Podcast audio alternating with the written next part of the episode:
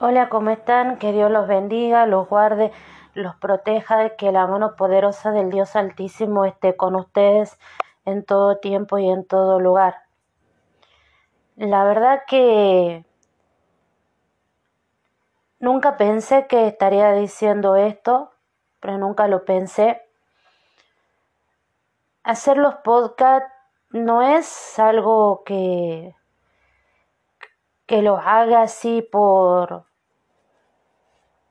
de algo así sin sentido, algo que no lo sienta, algo sin emoción, algo sin sentimientos. Hacer los podcasts es algo especial porque el Señor a través de estos audios me va enseñando, me va guiando, en un proceso en el cual eh, voy viendo la mano del Señor no soy perfecta porque no soy perfecta, porque cometo errores, porque caigo, porque me desanimo, porque a veces me cuesta aceptar los tiempos del Señor.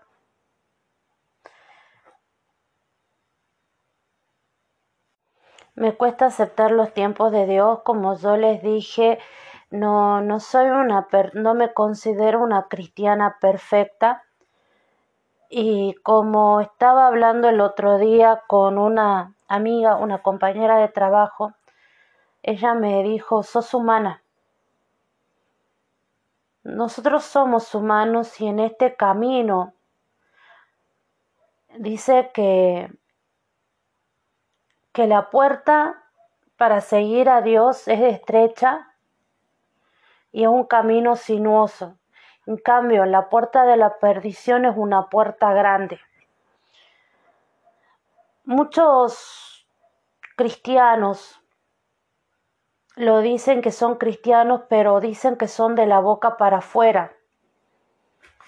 El ser cristiano de verdad, el llevar una vida cristiana, una vida en el Evangelio, una vida basado en las enseñanzas de la palabra, es una vida completamente distinta, en la cual tenemos que aceptar que no somos perfectos. El único varón perfecto es Cristo Jesús. Algo que a mí me cuesta un poco es aceptar el tiempo de Dios porque soy una persona que muchas veces soy impaciente a veces, como estaba leyendo, dice, todo tiene su tiempo y todo lo que se quiere debajo del cielo tiene su hora. Eclesiastés 3.1. El tiempo de Dios es perfecto. Es el tiempo, es el kairos de Dios, donde todas las cosas, todas las cosas tienen su hora, tienen su momento tienen su porqué.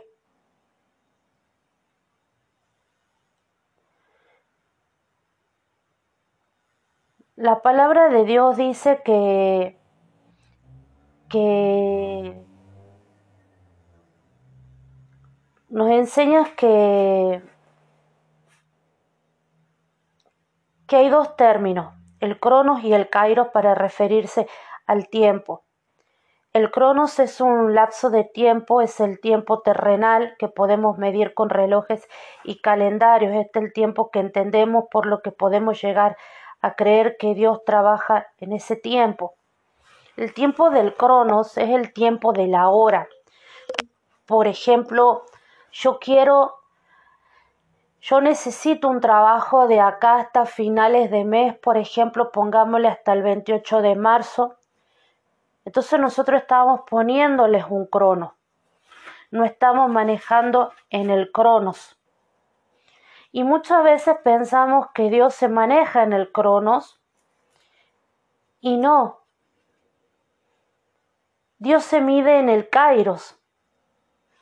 ¿Y cuál es el kairos? El tiempo oportuno, el tiempo favorable, el momento señalado y preciso.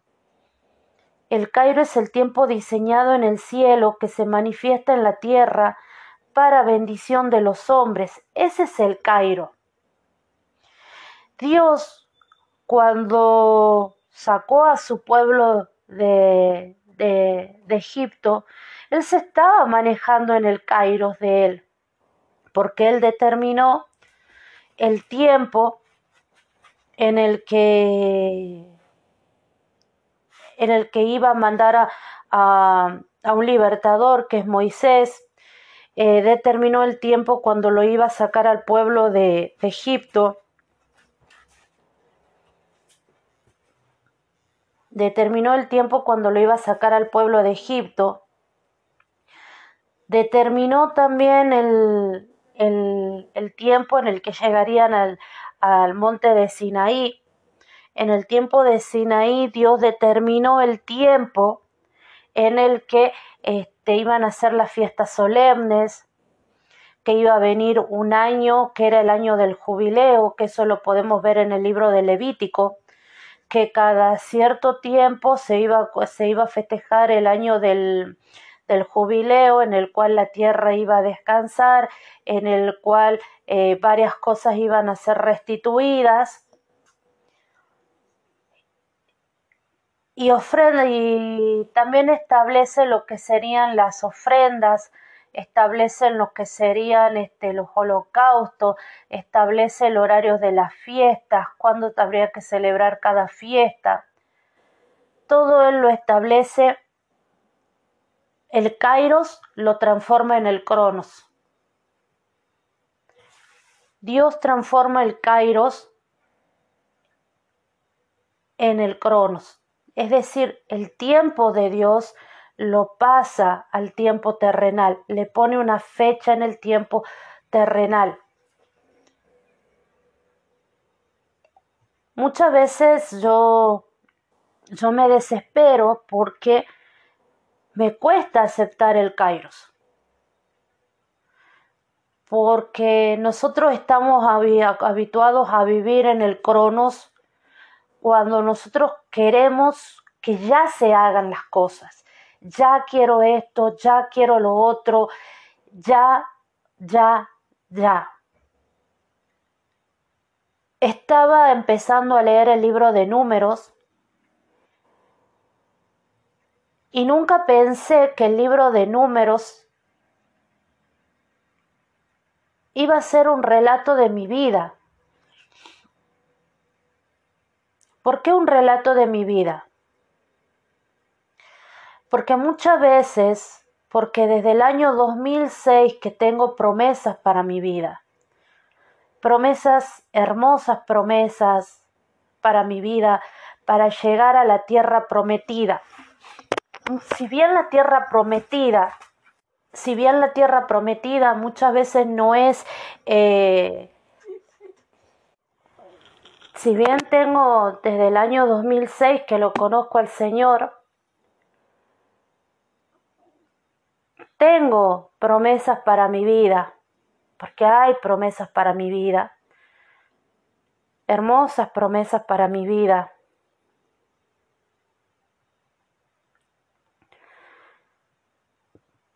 Por el solo hecho de, de muchas veces eh, cuestionar el kairos, cuestionar el tiempo de Dios, no, no se han visto reflejadas.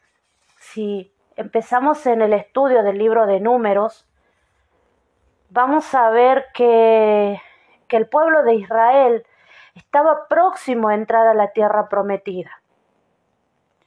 Porque estaba próximo a entrar a la tierra prometida. Pero no entra a la tierra prometida en ese tiempo, sino que vaga en el desierto 40 años. ¿Por qué? ¿Por qué vaga en el desierto 40 años? Porque fueron inseguros, porque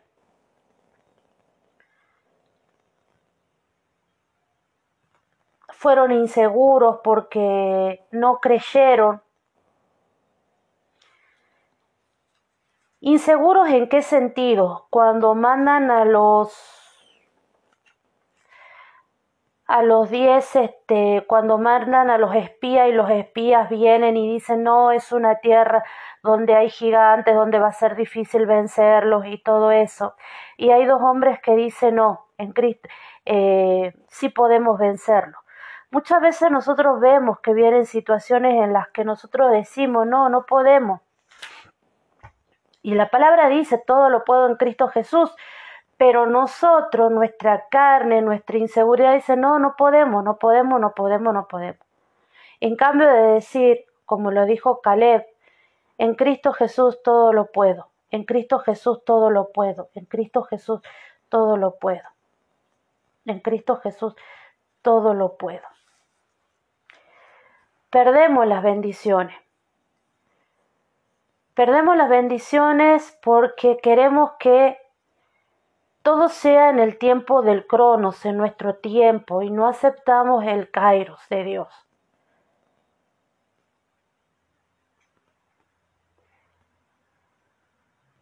El número, el libro de número habla sobre mi vida en el sentido en que las bendiciones estaban ahí, estaban para ser tomadas, pero muchas veces por mi inseguridad, muchas veces por mi desesperación, por mi desobediencia me alejé de esas bendiciones. No es que Dios las alejó las bendiciones de mi vida, sino que yo me alejé de las bendiciones de Dios.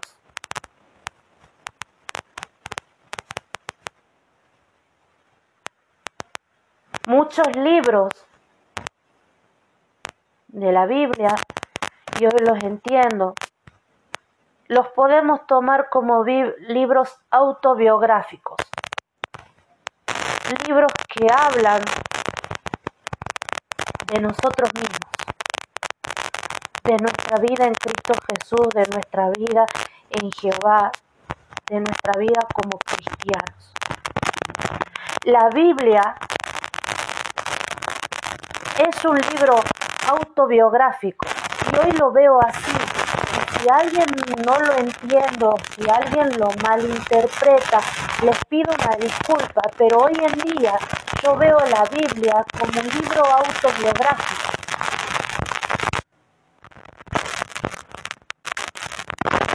Un libro que habla de mi relación con Dios, de que porque muchas veces por ciertas causas no han venido las promesas de Dios, no se han desatado sobre mi vida porque muchas veces yo me alejé de la presencia de Dios. Yo hice cosas que me alejaron de la presencia de Dios. Los cielos estaban abiertos, las bendiciones estaban ahí, estaba todo, estaba la tierra donde fluye la leche y la miel. Ya estaba, ya estaba la, la mesa puesta, la boda, ya estaba la entrada de las bodas.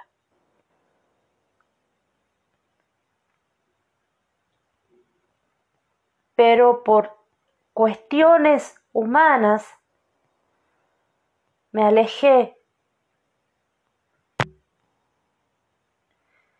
Y ahí es donde viene Cristo Jesús por mí. Y Cristo Jesús viene por nosotros no una vez, sino varias veces. Porque como el pastor, no sé si ustedes vieron, yo viví muchos años en el campo. Las ovejas no se pierden una vez, las ovejas se pierden varias veces, se pierden las ovejas. Y el pastor vuelve una y otra y otra y otra vez por esa oveja. Ya se perdió una, la trae el rebaño. Ya se perdió la otra, la trae el rebaño. El pastor es un pastor que tiene que estar despierto todo el día, todo el día tiene que estar atento, mañana, tarde y noche porque los peligros están mañana, tarde y noche, y nuestro Señor Jesucristo, nuestro pastor, nuestro redentor, nuestro sustentador, está pendiente de nosotros mañana, tarde y noche.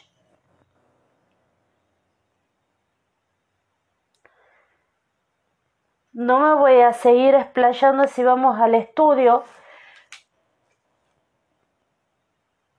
y espero que podamos disfrutar de este libro de números y empecemos a tomarle la Biblia como un libro autobiográfico.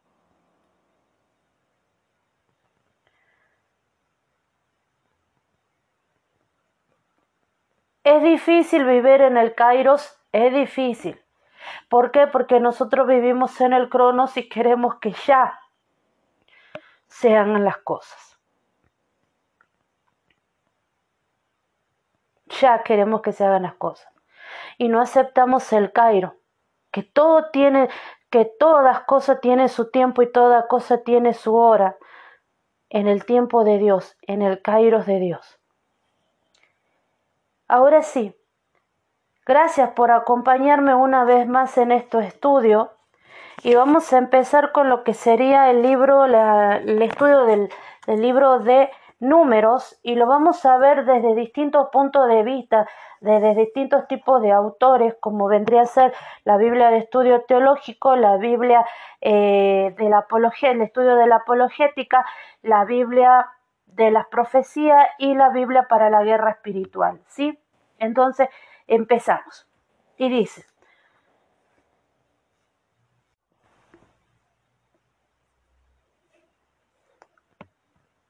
Autor, título y fecha. El título en español números, que viene de la palabra griega aritmoi, proviene del nombre del libro de la traducción del Antiguo Testamento al griego, la Septuaginta. Este título se basa en la presencia de los resultados de los censos en los capítulos 1, 4 y 26. El título hebreo está tomado de la quinta palabra del primer versículo, en el desierto que ofrece y quizás un mejor resumen del contenido de la obra. Tema. El tema de números es el cumplimiento gradual de la promesa hecha a Abraham de que sus descendientes serían el pueblo de Dios y ocuparían la tierra de Canaán. El libro muestra la realidad de la presencia de Dios en Israel mediante la nube de fuego sobre el tabernáculo, pero las repetidas muestras de incredulidad de Israel retrasaron la entrada en Canaán y costaron muchas vidas. A pesar de ello, hacia el final del libro encontramos a Israel a punto de entrar en la tierra prometida. Propósito y contexto. Número es el cuarto volumen de la serie y relata el viaje de de Israel desde el monte de Sinaí hasta la frontera con la tierra prometida, por lo cual constituye un resumen de esos 40 años de la historia nacional. El libro comienza con Israel haciendo los preparativos finales para dejar el Sinaí.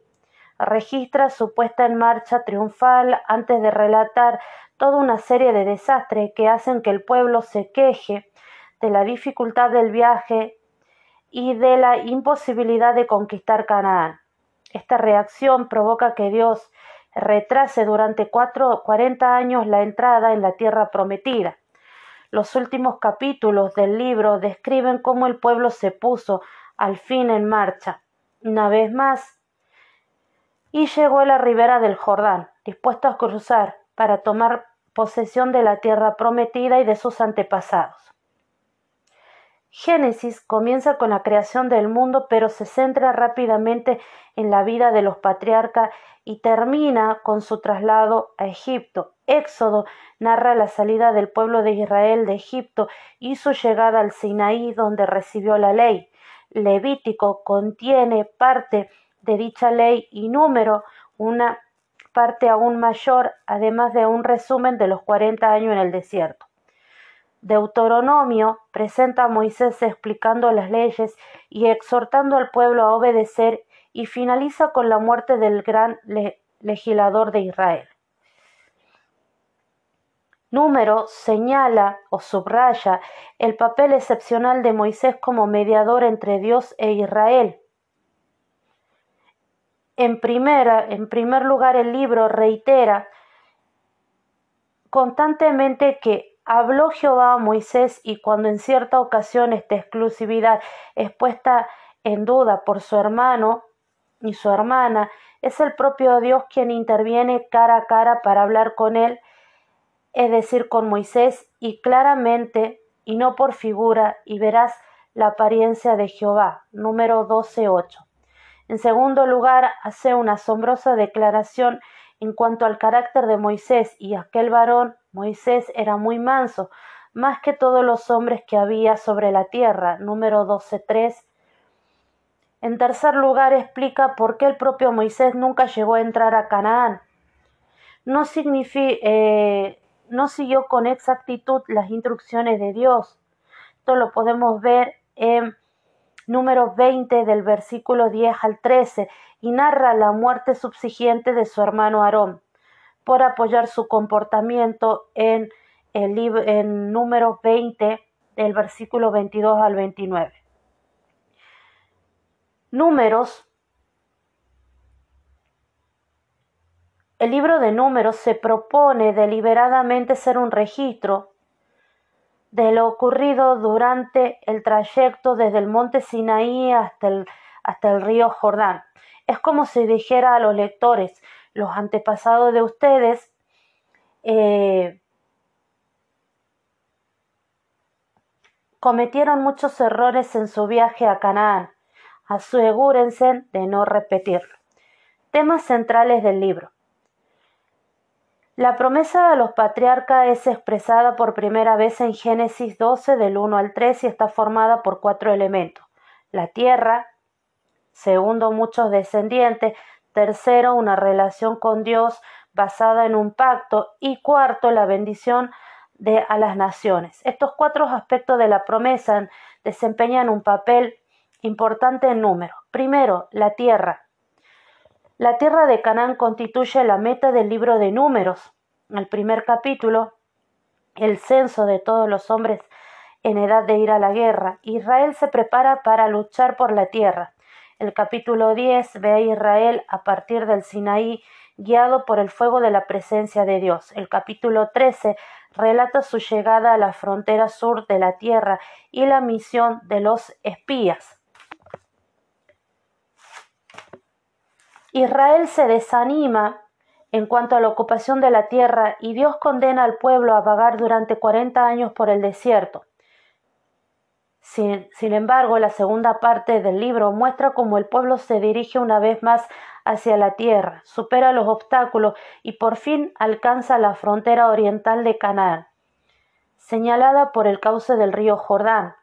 Capítulo 34. La última vez que Dios habla en el libro lo hace para dar un mandamiento, que es, que es al mismo tiempo una promesa. Cada una de las tribus tomará posesión de su propia heredad. Capítulo 36, versículo 9. Segundo, descendientes. A Abraham se le prometió que sus descendientes serían tan numerosos como las estrellas del cielo. Génesis 5, 15, 5. Al entrar en Egipto, la familia de Jacob estaba formada por apenas 70 personas, Génesis 46, 27.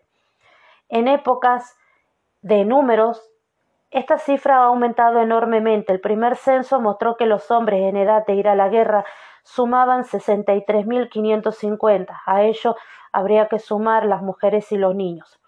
Al examinar el campamento israelita desde lo alto de una colina, Balaam declaró, ¿quién contará el, pueblo de el polvo de Jacob o el número de la cuarta parte de Israel? Número 23.10.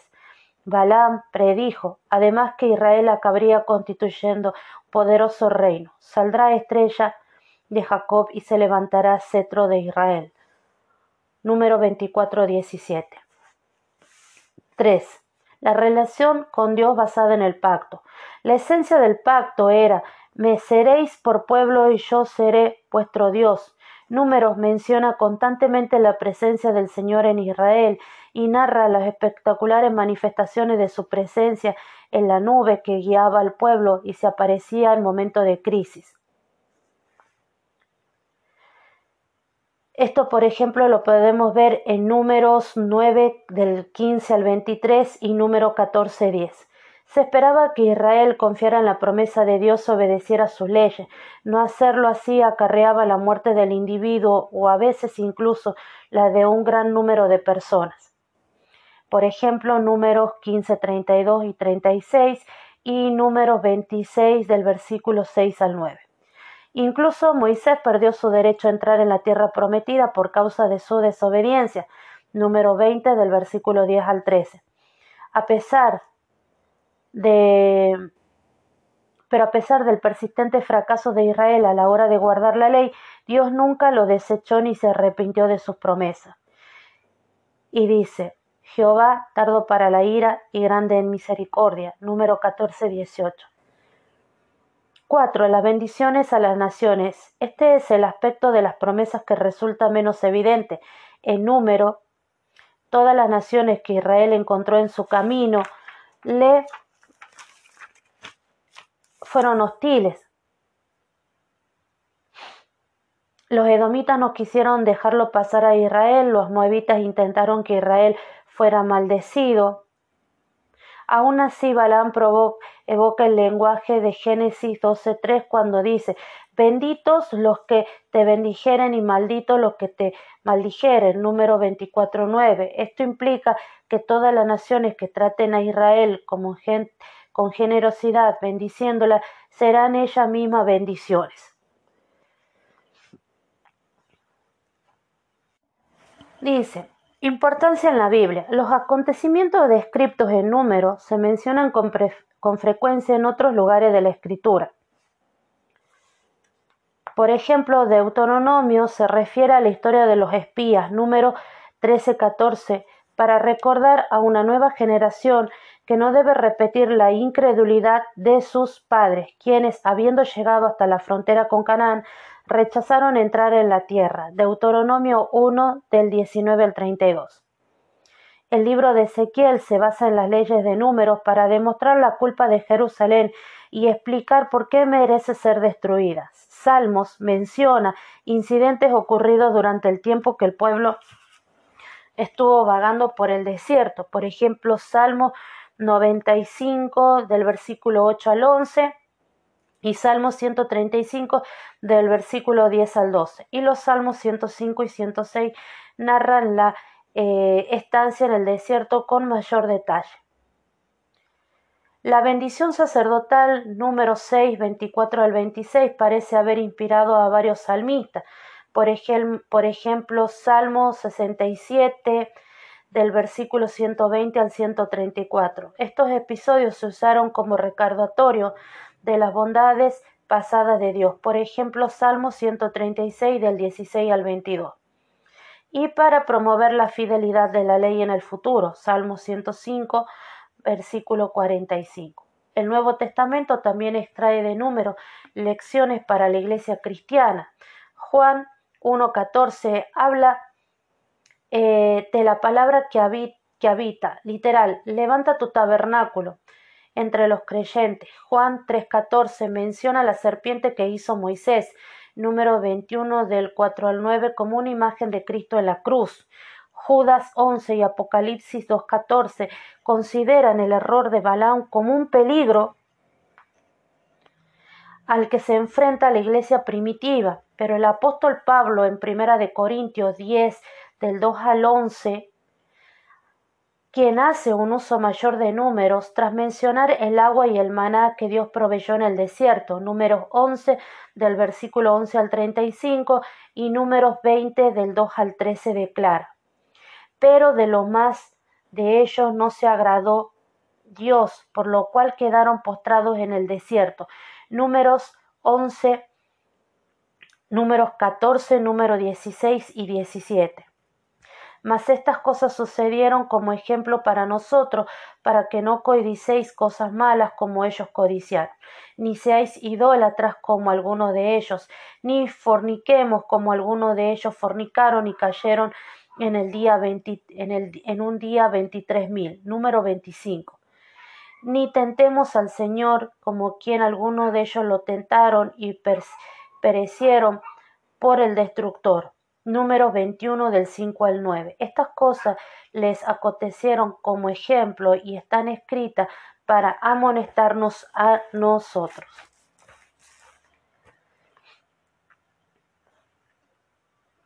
las grandes cifras del Pentateuco. La lista del censo, registrada en números 1 y 26, han sido objeto de un considerable debate entre los eruditos desde principios del siglo XX. El número de guerreros mencionados en número 146 es de 63.550, que es el mismo número mencionado en el primer censo, Éxodo 38.26, y muy similar a la cantidad mencionada en el, censo, en el tercer censo, registrado en número 2651, que se realizó 40 años después del primero.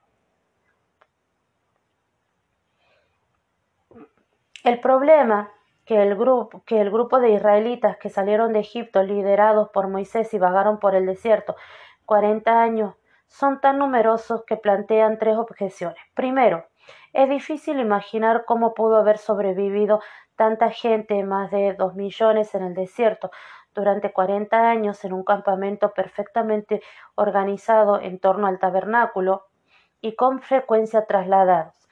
Aunque hay que reconocer que no es imposible dada la milagrosa provisión de maná, codornices y agua por parte de Dios y su presencia a través de la nube.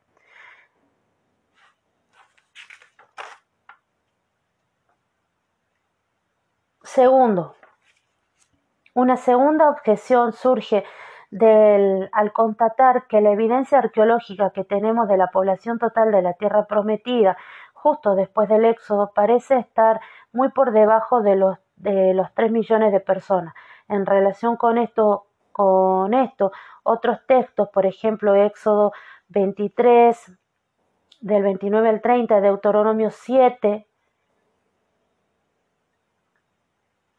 señalan que los israelitas no eran lo suficientemente numerosos como para tomar posesión de la tierra prometida de una sola vez. Tercera, la tercera objeción consiste en hacer notar que algunos de los números parecen reflejar excentricidades matemáticas. Ahora bien, soluciones propuestas. De manera concisa, las soluciones propuestas deben resumirse en las siguientes cuatro explicaciones. Primero, las cifras deben tomarse en sentido literal. Según este punto de vista, durante los 40 años en el desierto, el pueblo fue sustentado, protegido y guiado por la provisión de Dios milagrosa y su eh, presencia en la tierra prometida era más fértil en tiempos antiguos.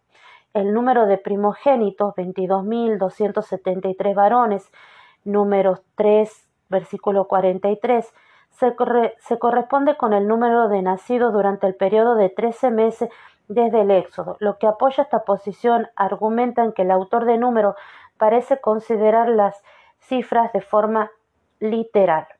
Segundo, las cifras deben tomarse en sentido literal por su valor, se corresponden con la población de Israel en un momento posterior, probablemente durante la época de David. Esta tesis, extendida sobre todo a mediados del siglo XX, ha perdido aceptación principalmente porque no se corresponde con la población que parecía haber en tiempos de David.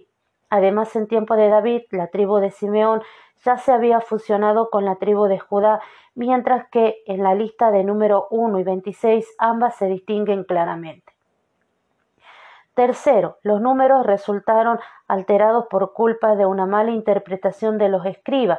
Esta perspectiva señala que los números eran originalmente mucho más pequeños, pero fueron sustituidos por cifras mayores cuando los escribas interpretaron mal la palabra hebrea elep, que puede traducirse como mil, grupo o clan. Debido a ello se ha propuesto que, por ejemplo, una cifra que aparece hoy en el texto hebreo como 46.500, número 121, originalmente quería decir 46 grupos que suman 500 personas.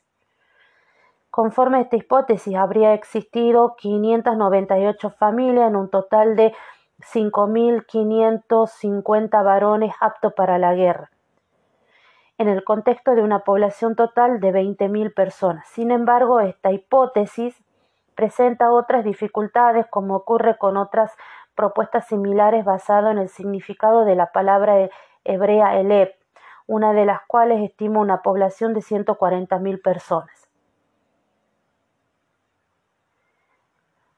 Cuarto, los números son simbólicos. Incluyen dos variantes. Primero, los números se basan en la geometría, es decir, el valor numérico simbólico que se le otorga a cada letra del alfabeto hebreo. Y segundo, las cifras se corresponden simbólicamente con periodos astronómicos asociados con las doce tribus de Israel. Astronómicos, aunque algunos argumentan que este simbolismo astronómico se deja entrever en el sueño de José por la forma en que el sol, la luna y las once estrellas se postraron ante él, es difícil explicar esta interpretación simbólica de manera amplia y consistente. Resumen, dado que estas cifras pretenden ser el resultado de un censo, lo natural eh, es, interpretarlas conforme a su valor literal. Aunque esta preposición presente dificultades, no existe una solución satisfactoria a los problemas que plantean las cifras del censo. En cualquier caso, el mensaje teológico de esta sección de número está claro. Primero, todos los varones aptos de Israel debían estar preparados y dispuestos a luchar en el ejército del Señor.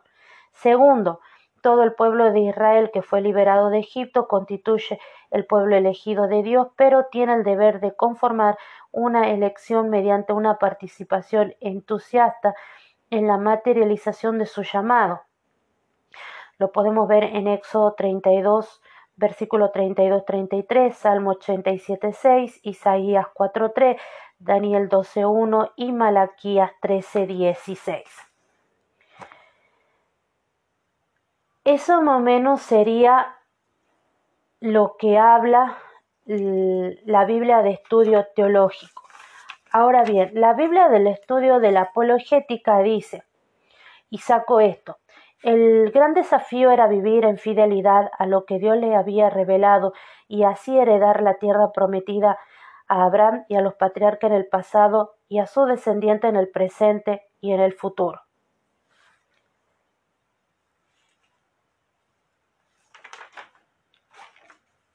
Tradicionalmente los eruditos bíblicos cristianos han sostenido que Moisés fue el autor del Pentateuco, con excepción del relato de su muerte, Deuteronomio 34. Respaldan esta opinión varios comentarios que afirman de, de manera explícita que fue el propio Moisés quien escribió las palabras del pacto que oyó del Señor, Éxodo 24.4, Deuteronomio 31.9 las etapas de la travesía de los israelitas desde Egipto hasta Moab, eh, números 33.2 y el cántico sobre la rebelión, rebeldía de Israel, Deuteronomio 31 del versículo 19, del versículo 19 al 22. A estas se suman ciertas expresiones sobre Dios, sobre que Dios se reveló a Moisés, desde Éxodo 3.4 hasta Deuteronomio 34.4. También el Nuevo, el Nuevo Testamento le atribuye a Moisés la redacción del Pentateuco, generalmente en el marco de referencia de Jesús a las leyes incluidas en, en este, por ejemplo, Mateo 8.4, Mateo 19.7 al 9, Marcos 1.44 y Marcos 7.10. Eh, Varios pasajes bíblicos se refieren a la escritura como Moisés y los profetas. Esto lo podemos ver como Lucas 16:31, Lucas 24:27 y 44 y 8, 28, 38.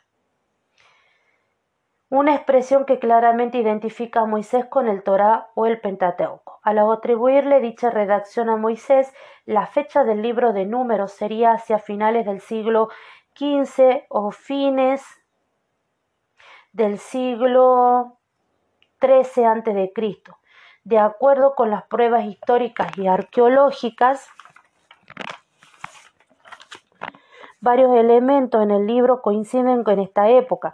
La lista del censo en los capítulos 1 y 26 presentan paralelo con la lista en texto del segundo milenio antes de Cristo, hallados en Egipto, en Mari, en Ugarit o en Alas, Alalakash y la disposición, la disposición rectangular de los campamentos israelitas alrededor del altar, del altar se asemejan a los campamentos del ejército eh, de Ramsés II en el siglo XIII a.C.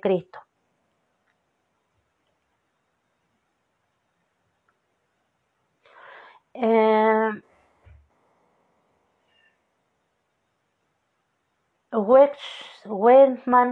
señala otros varios paralelismos con los pueblos del cercano oriente del segundo milenio entre ellos, por ejemplo, el diseño del candelabro número 8.4 que corresponde a la designación de los levitas, no, que corresponde al periodo de bronce tardío, esto sería entre el 1550 y el 1200 a.C. Segundo, los vestidos con borla, número 1538. Tercero, la designación de los levitas como custodios del tabernáculo, número 1 del 50 al 51. Y cuarta, la serpiente de bronce, número 21.9, que se asemeja a otra hallada en una excavación en un altar medianita en Timanat.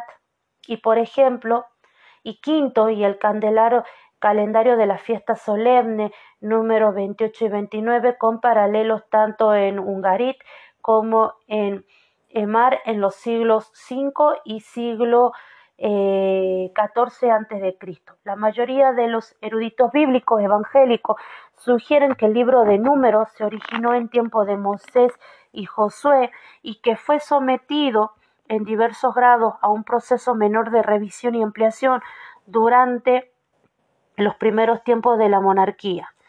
Los profetas de los siglos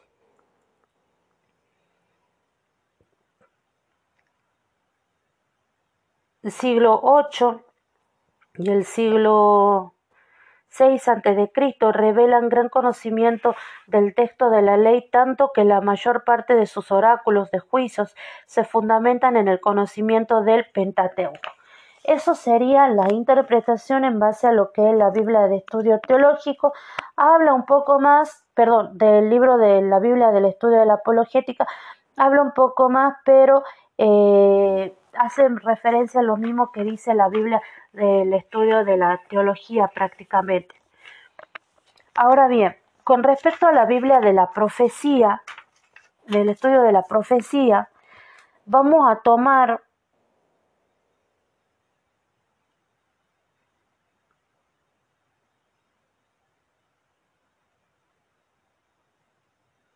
Vamos a tomar esto. La temática de número está relacionada con el recuento histórico de las numerosas fallas de Israel durante sus 40 años en el desierto.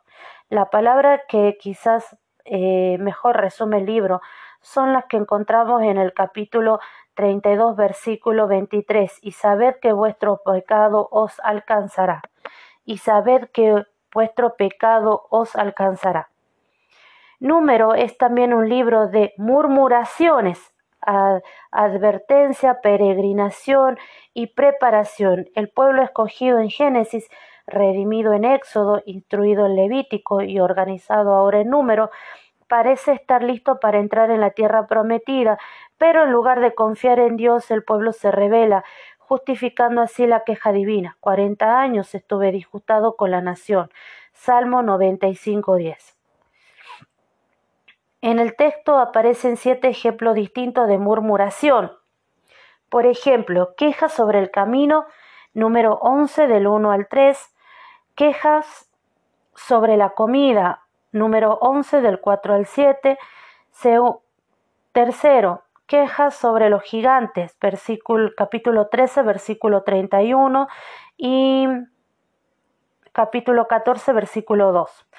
Queja hacia los líderes, número 16.3 y queja los juicios divinos, capítulo 16, versículo 41. Queja hacia el desierto.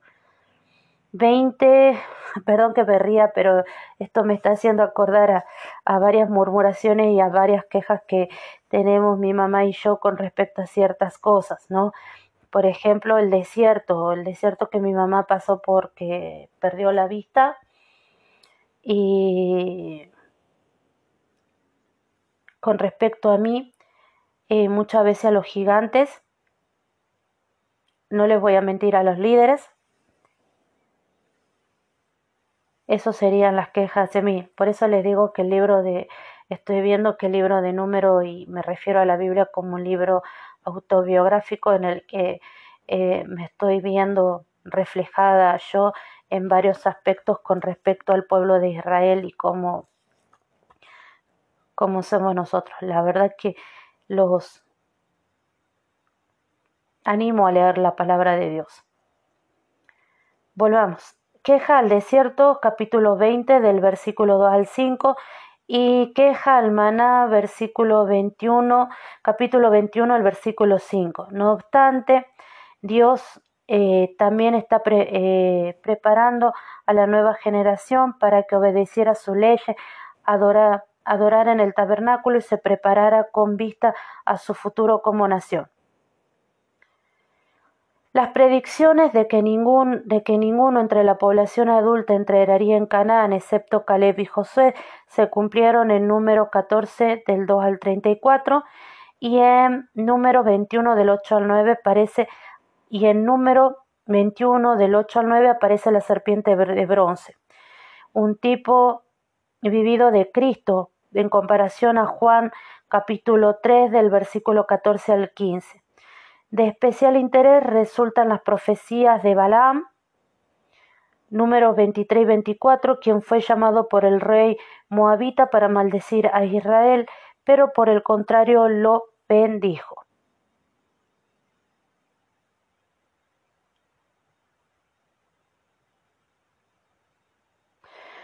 Ahora bien, el libro contiene 1288 versículos, de los cuales 458, o sea, el 36%, tienen que ver con 50 predicciones, la mayoría de las cuales son tipológicas o están condicionadas a la obediencia.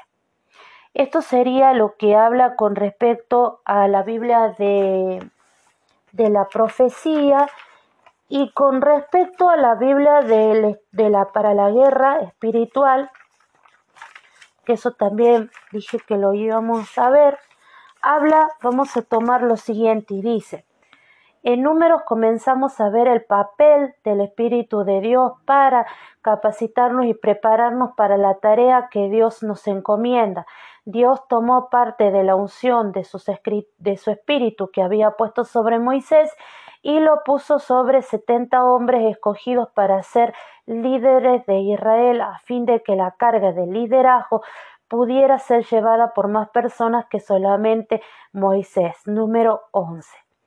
La capacitación del Espíritu no no es alguna cosa que podemos poseer, necesitamos ser continuamente llenados y rellenados del Espíritu para estar preparados para la guerra espiritual. La nube de fuego de la presencia del Espíritu cubriría el tabernáculo y guiaba, cubría el tabernáculo y guiaba al pueblo por el desierto. Número 9. Moisés obedeció los mandamientos que oía de parte del Espíritu de Dios, con una excepción. Con enojo golpeó una roca para hacer salir agua para los israelitas que se quejaban. Número 20. La desobediencia al Espíritu de Dios evitó que Moisés y Aarón entrasen en la tierra prometida.